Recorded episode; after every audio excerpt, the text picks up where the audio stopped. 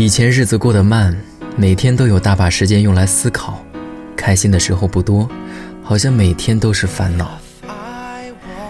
后来生活忙碌起来，来不及去钻牛角尖儿，得过且过倒也不坏。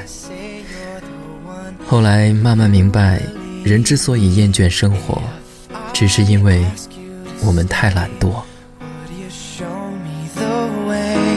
Tell me What to say so you don't leave me. The world is catching up to you while you're running away to chase your dream.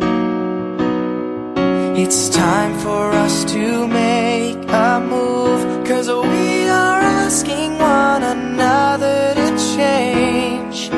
And maybe I'm not ready, but I'll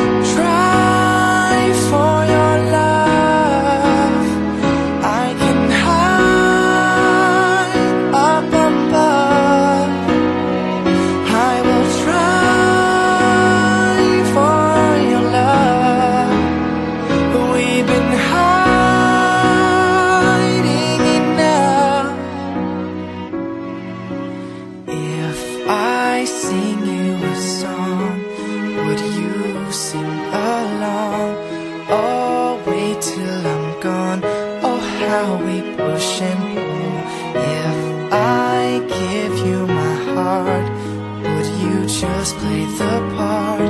Or tell me it's the start of something beautiful?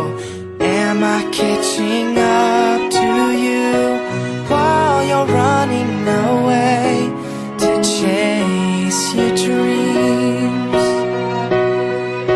It's time for us to face the truth. Cause we are coming to each other to change.